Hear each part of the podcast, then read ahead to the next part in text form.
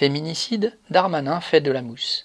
Une nouvelle fois, le gouvernement tente de montrer qu'il lutte contre les violences faites aux femmes, alors même que les derniers féminicides indiquent que la police ne se soucie guère de protéger les femmes menacées.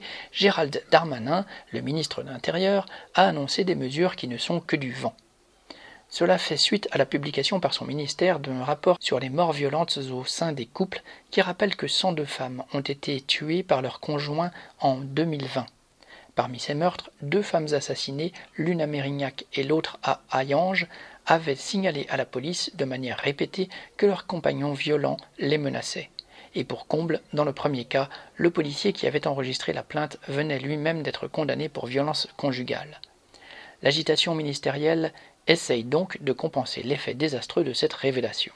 Des policiers supplémentaires seraient recrutés et, dans chaque commissariat, un policier spécialisé devrait s'assurer du suivi des dossiers une application pour smartphone permettant de signaler les violences conjugales devrait être lancée à la rentrée.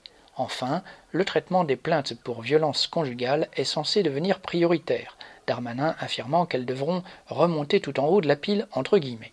Depuis le début de son quinquennat, Macron présente la lutte contre les violences faites aux femmes comme une cause nationale. Mais le Grenelle des violences conjugales de novembre 2019 avait accouché principalement de la mise en place d'un numéro vert. Non seulement les mesures décidées sont plus que dérisoires, mais les moyens de bien des associations qui agissent réellement sur le terrain pour protéger les femmes ont été réduits.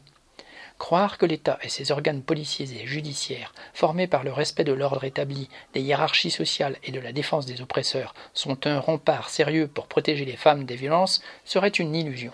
Cela a toujours été par la lutte, par la solidarité sur les lieux de travail ou dans les quartiers, que les femmes ont pu faire reculer l'oppression. Nicolas Mann